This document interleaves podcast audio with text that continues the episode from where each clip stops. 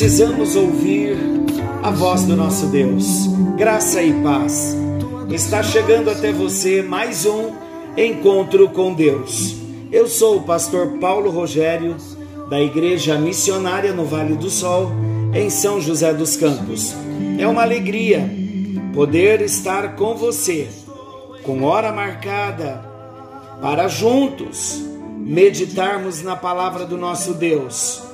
E como tem sido maravilhoso nós ouvirmos a voz de Deus e saber que Deus está tratando conosco, que Deus está falando em nosso coração. Como é importante saber que Deus está transformando a nossa vida pela Sua palavra. Graças a Deus que hoje o Espírito Santo possa falar no profundo do nosso coração. Estamos falando sobre as parábolas de Jesus e estamos tratando nesse tempo da parábola do rico e Lázaro. E nós terminamos o encontro anterior falando das lições que aprendemos nesta parábola. E a primeira lição foi que aprendemos que o problema não é ser rico, porque não existe nenhuma passagem bíblica que ensina que é pecado ser rico.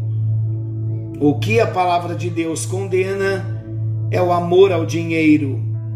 Aprendemos também na segunda lição que a autojustificação não pode livrar a ninguém. Como nós vimos, essa parábola foi direcionada aos fariseus, pessoas que achavam que poderiam se apoiar na justiça própria e relembrando, eles chamavam Abraão de pai, assim como o rico, e pensavam que por sua linhagem eles tinham um lugar garantido no paraíso. E a terceira lição que nós vimos foi que após a morte nada mais poderá ser feito. Vimos também que o texto nos ensina que não existe qualquer possibilidade de comunicação entre vivos e mortos. Então, vamos para a quarta lição, retomando o nosso assunto. A quarta lição que nós aprendemos desse texto é que o sofrimento é eterno e sem alívio. O ensino que a morte é um sono e que a pessoa fica completamente inconsciente, não encontra sustentação bíblica. Esse ensino se equivale de interpretações equivocadas de algumas passagens do Antigo Testamento. Algumas igrejas, alguns grupos interpretam que o sono da morte a pessoa fica completamente inconsciente. Então não há sustentação bíblica para essa afirmação. E na parábola do rico e Lázaro, Jesus deixou muito claro que os que já partiram estão plenamente acordados e conscientes. Novamente, sendo uma parábola ou uma história, o ensinamento sobre a realidade da eternidade, o peso de autoridade é o mesmo. Alguns aguardam o dia do juízo na bem-aventurança, enquanto outros aguardam em sofrimento. O que isso quer dizer? Os que partiram salvos estão no paraíso, aguardando o dia do arrebatamento, onde todos, os vivos e os mortos em Cristo, receberão corpo glorificado e estaremos para sempre com o Senhor.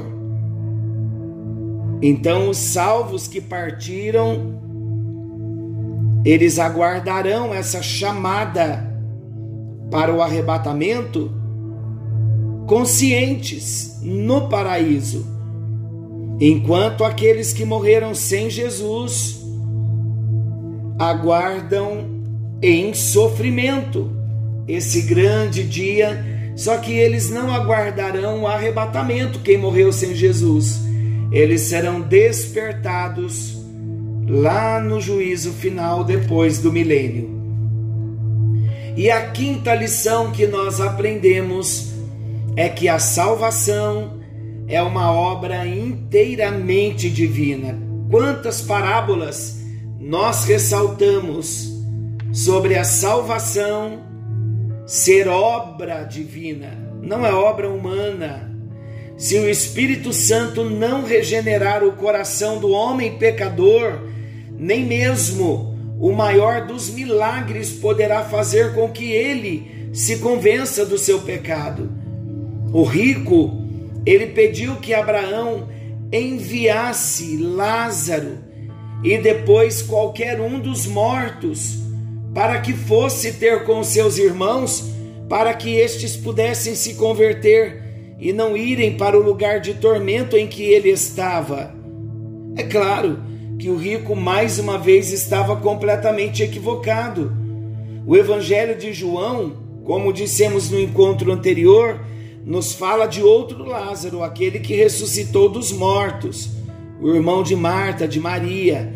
E o resultado dessa ressurreição não foi a conversão dos incrédulos, ao contrário, eles começaram a planejar a morte do próprio Lázaro, que acabara de ser ressuscitado. Está lá em João capítulo 11.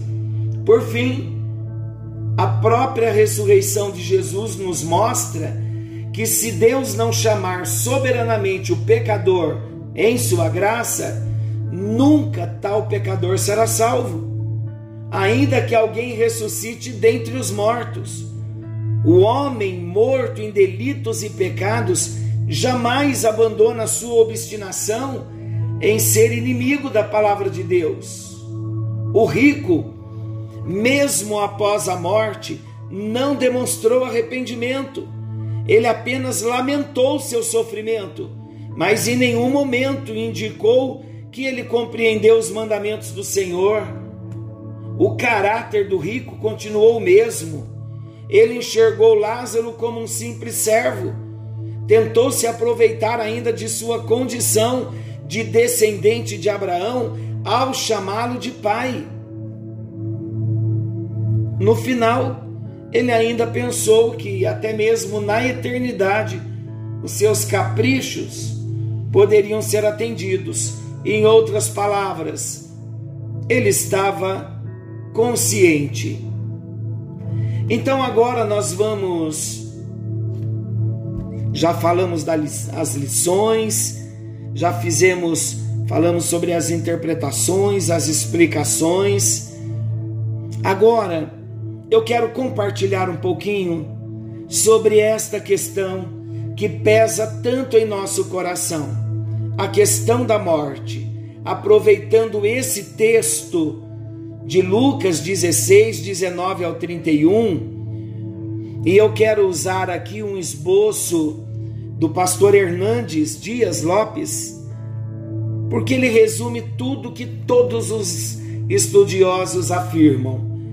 Então eu vou usar aqui o esboço dele que está bem bem sucinto, bem objetivo e bem claro para todos nós. E o tema que ele traz é antes e depois da morte. É importante nós tratarmos esse assunto, mesmo não sendo tão agradável, mas é necessário nós tratarmos, porque a morte é algo inegável. Todos nós, se Jesus não vier na nossa geração, todos nós vamos experimentar a morte física. Graças a Deus que a morte espiritual já não pesa mais sobre nós que é andar nessa vida sem Jesus, e a morte eterna, morrer na vida bio sem Jesus, para entrar num outro estágio de morte eterna. Então, graças a Deus, sobre nós, salvos em Jesus, quem já nasceu de novo, já não pesa mais sobre nós a morte espiritual e nem a morte eterna. E se Jesus vier na nossa geração e estivermos ainda vivos no nosso corpo, nós não precisaremos experimentar a morte física, porque seremos arrebatados. Todavia, se ele não vier nos nossos dias, partiremos para a eternidade, salvos em Jesus, e teremos então que experimentar a morte física. Então vamos ver sobre antes e depois da morte, ainda pautado em Lucas 16, do 19 ao 31. Qual é a verdade básica? A verdade básica que nós destacamos nesse texto é que a vida é mais do que simplesmente viver, e a morte é mais do que simplesmente morrer. A morte não é o fim. A morte não é o fim de todas as coisas.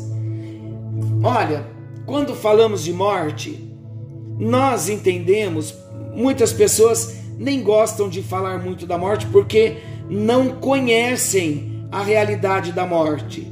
E há muitas especulações sobre o que acontece depois da morte.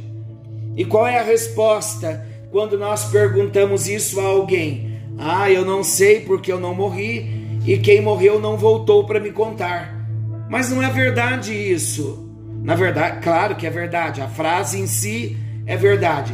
O que não é verdade é nós vivermos na escuridão, no sentido de ignorância, no sentido de falta de conhecimento sobre um tema que a Bíblia revela para nós.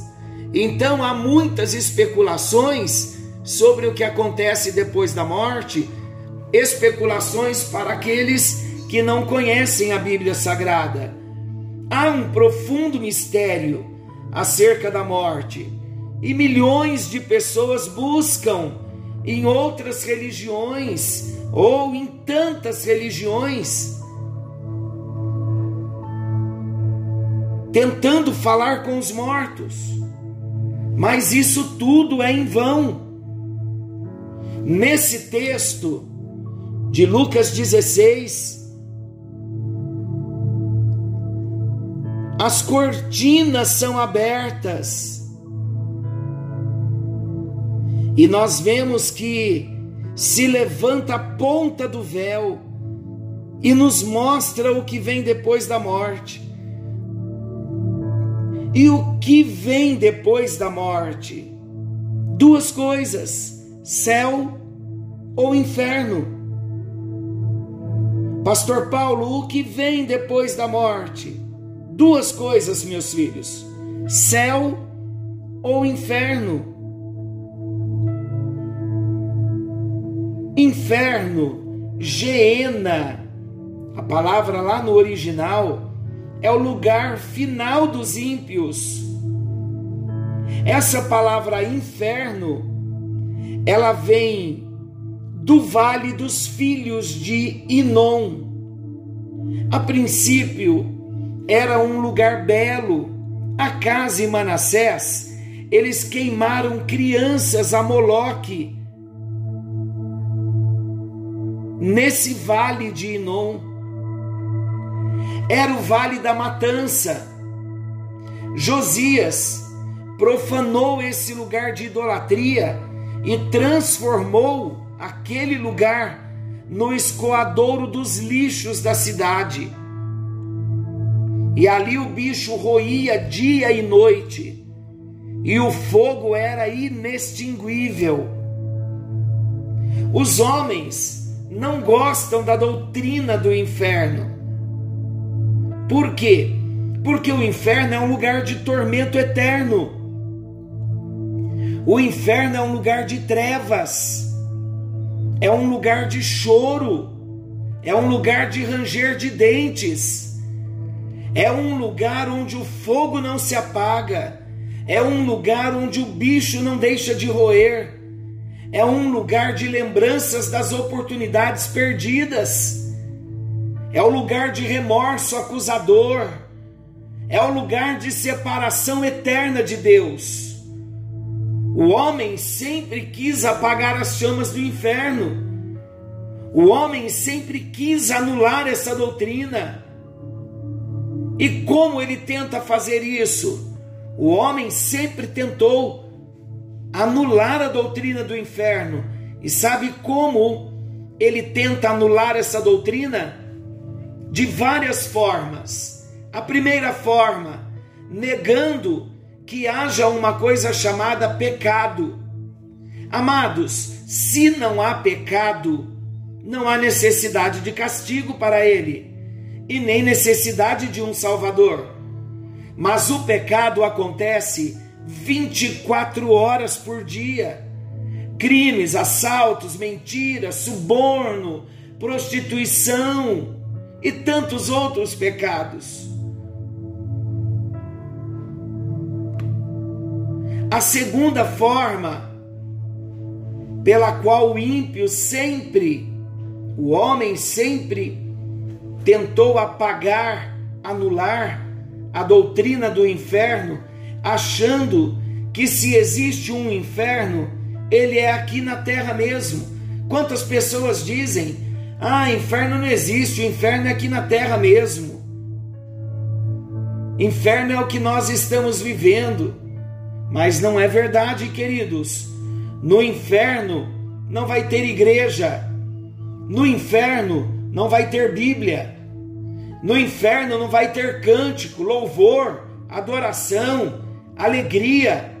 No inferno não vai ter vida. No inferno não vai ter amor. No inferno não vai ter arrependimento. No inferno não vai ter filhos de Deus. Aleluia por isso. Então, não estamos vivendo no inferno. Não é isso que a Bíblia nos diz. Muitos tentam anular a doutrina do inferno com a reencarnação, outros com o purgatório. Reencarnação, versículo 31 de Lucas 16. Vamos ler. Esse versículo responde. Lucas 16, 31. Preste bem atenção, queridos. O nosso propósito não é trazer divisão, não é trazer polêmicas e nem contendas. O nosso propósito é amorosamente trazer o entendimento do que a palavra de Deus nos diz. Olha Lucas 16, ouça Lucas 16, versículo 31. Abraão, porém, lhe respondeu: Se não ouvem a Moisés e aos profetas, tampouco se deixarão persuadir, ainda que ressuscite alguém dentre os mortos. O que Deus estava dizendo aqui, não é possível quem morreu voltar para trazer mensagem para os que ficaram na terra que ouçam a palavra de Deus, a lei e os profetas. Então, queridos, não existe reencarnação e o purgatório. Versículo 26. E além de tudo, está posto um grande abismo entre nós e vós, de sorte que os que querem passar daqui para vós outros não podem, e nem os de lá passar para nós não existe purgatório. A Bíblia não respalda esse ensinamento de purgatório. Assim que o homem parte desta vida, ou ele estará no inferno ou no paraíso. E não é possível, uma vez estando em qualquer um dos dois lugares, ser removido de um lugar para o outro. Muitos também tentam anular a doutrina do inferno, falando do sono da alma ou do aniquilamento. Olha o versículo 23. Estou lendo Lucas 16. No inferno, estando em tormentos, levantou os olhos e viu ao longe a Abraão e Lázaro no seu seio. O texto é claro, está falando de consciência após a morte. Então não existe também o sono da alma ou aniquilamento. Morreu, acabou tudo, apagou. Não existe. O homem entrará num outro estágio, mais consciente, ou no paraíso ou no inferno, no lugar de tormento. Outra forma que muitos dizem que não existe inferno é com a seguinte teoria: Deus é bom demais para punir alguém. Não precisamos nos preocupar com o além. Precisamos sim, queridos. Esse é um engano terrível do maligno, porque se nós morrermos sem ter resolvido a nossa questão ao lado de Jesus, a nossa vida ao lado de Jesus, se morrermos fisicamente, biologicamente, sem termos assumido a nossa fé em Cristo, uma entrega total a Jesus, nós não estaremos com Deus, partiremos para o lugar de tormento, e isto por toda a eternidade. E a outra forma de tentarem anular a doutrina do inferno é que muitos dizem assim: eu não vou andar tão ocupado com estas coisas, já tenho tantas outras preocupações, eu não tenho tempo para pensar nas coisas eternas. Esse tipo de pensamento, queridos, de não ter tempo para pensar nas coisas eternas, aprisiona a alma. Aprisiona a alma, e segundo o pastor Hernandes Dias Lopes, olha que frase forte. Andar tão ocupado que não tem tempo para pensar nas coisas eternas, aprisiona a alma nas grades das atividades. Muita gente presa no ativismo, nas grades das atividades. É o hoje, é o aqui. Vamos trabalhar e garantir o hoje. E não tem tempo para pensar na eternidade, quando a morte chegar. Se esta pessoa não tiver tido uma experiência com Jesus, nada vai justificar o fato dele dizer: Eu não mereço estar no inferno. Então, hoje em vida, é o tempo de nós tomarmos a nossa decisão ao lado de Jesus. Ainda, queridos, que hajam todas estas respostas como argumentos para tentarem anular o inferno, a doutrina do inferno, todavia, estas respostas e estes subterfúgios nem sempre aquietam a nossa voz interior Há uma voz lá dentro nos chamando a tomar uma decisão, a assumir uma posição. Nem a incredulidade do homem, nem o desprezo do homem pode apagar as chamas do inferno. Elas permanecerão para sempre. A ira de Deus contra o pecado deve ser satisfeita em algum lugar, algum dia, de alguma forma. Quem mais falou sobre o inferno foi Jesus. O inferno é uma realidade, queridos.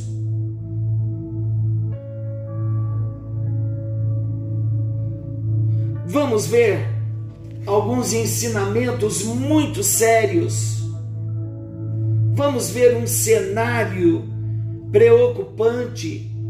Vamos aprender novamente citando os personagens da parábola para crescimento, para conhecimento, conhecimento bíblico espiritual com revelação de Deus que nos ajudará a tomar a nossa posição, a nossa decisão ao lado de Jesus? O primeiro ato, o lado terrestre da vida, o que acontece nesse lado da morte. Vamos ver. O primeiro ato, o lado terrestre da vida. O que acontece nesse lado da morte? Com base no homem rico. No primeiro ato, tudo na vida deste homem rico é só beleza. É o que a gente vê no texto. É só beleza. Ele tinha servos e servas, ele vivia em uma mansão. O mobiliário de sua casa, imagina como era, luxuosíssimo. Carruagens, imagina se ele tinha ou não. Ele vivia na opulência e no prazer, vestia-se com púrpura, vivia nos banquetes, nas festas, ele vivia para si mesmo, todos os dias se regalava esplendidamente, era religioso, pois conhecia Abraão e o chamava de pai. O rico não é acusado de crimes horrendos, ele não é taxado de caluniador, ele não é taxado de fraudulento, nem mesmo de assassino, ele não é taxado de adúltero, de ébrio ou imoral, mas também ele não tem tempo para Deus, não tem tempo para o necessitado à sua porta. O seu Deus é o seu dinheiro, sua vida é narcisista, ele vive para si mesmo, o seu negócio é o hedonismo, o seu problema não é a riqueza mas a riqueza sem Deus, tudo corria bem, até que um dia a morte o chamou. A morte está constantemente procurando novas vítimas. Ela, ela entrou rudemente pela porta da frente da casa do homem rico. Ela entrou pela porta da frente. A morte arrancou o copo dos seus dedos cheios de anéis. A morte lhe falou abruptamente, enquanto o homem empalidecia: Você vai morrer hoje. E ele morreu. E que funeral! Todos os parentes estavam lá, imagina. Muitos amigos, autoridades da cidade, foram dar o último adeus ao ilustre cidadão. Políticos discursaram ao lado do caixão, elogios foram tecidos ao morto. Havia flores por toda parte. A urna mortuária, que isso, era toda enfeitada e cheia de riqueza. Foi um funeral cheio de pompa. A cerimônia religiosa foi pomposa. Agora todos dizem descansou. Ah, não se esqueça. Esse é apenas um lado da história. Há mais. Há muito mais. No próximo encontro, nós vamos ver o, o outro lado da história, porque essa riqueza toda em vida era só um lado da história. No próximo encontro, falaremos do outro lado da história. Vamos falar com o nosso Deus. É hora de decisão. É hora de encontro com Deus. É hora de encontro com Jesus. É hora de sermos tocados por Jesus. Senhor nosso Deus, amoroso Pai Celestial, estamos ouvindo com base na história do rico e Lázaro que o inferno é real. Esse é um lado real da eternidade, da eternidade sem o Senhor Deus. E nós não queremos ir para esse lugar de tormento. Por isso, Senhor, queremos ter um coração arrependido em todo tempo. Queremos viver com as nossas vestes limpas, brancas. Queremos confessar constantemente os nossos pecados. Queremos viver em arrependimento, porque queremos passar a eternidade ao teu lado, Senhor. Por isso, vem trabalhando em nossas vidas vem trabalhando nos nossos corações. E no encontro com Deus de hoje, nós vimos pela tua palavra que não há meio, não há forma, não há como os mortos terem contato com vivos. Nós vimos também, ó Deus, que não existe a possibilidade de uma reencarnação, de um purgatório, de um sono da alma. Pedimos, ó Deus, que o temor do Senhor venha para o nosso coração, para que possamos ter a nossa vida diante do Senhor. Confessamos que Jesus Cristo é o nosso único Senhor. Nos arrependemos dos nossos pecados Pedimos a Jesus que escreva o nosso nome no livro da vida. Faça esta oração. Peça para Jesus escrever o seu nome no livro da vida. Pai, nós pedimos que o teu Espírito Santo venha morar em nós e revelar para cada um de nós o plano eterno da salvação. Ajuda-nos a viver na tua presença com o nosso coração reto íntegro em tua presença. Nós oramos no nome bendito de Jesus, o teu filho, aquele que vive e reina para todo sempre. Amém. Amém. Manda, Senhor, uma bênção nesta hora também para cada casa, cada família, cada filho. Que a tua bênção, a bênção que enriquece, e que não venha acompanhada de desgosto, que esta bênção venha alcançar a cada um de nós e teu nome seja glorificado em nome de Jesus. Amém. Diga amém. Diga graças a Deus. Diga estou abençoado. Que a bênção do Senhor esteja mesmo sobre a sua vida. E pense melhor sobre a sua eternidade. Onde você vai passar a sua eternidade? Pense nisso. Coloque a sua vida diante do Senhor, porque desejamos passar a eternidade ao lado de Jesus. Querendo Deus, amanhã estaremos de volta nesse mesmo horário com mais um encontro com Deus. Forte abraço e até lá.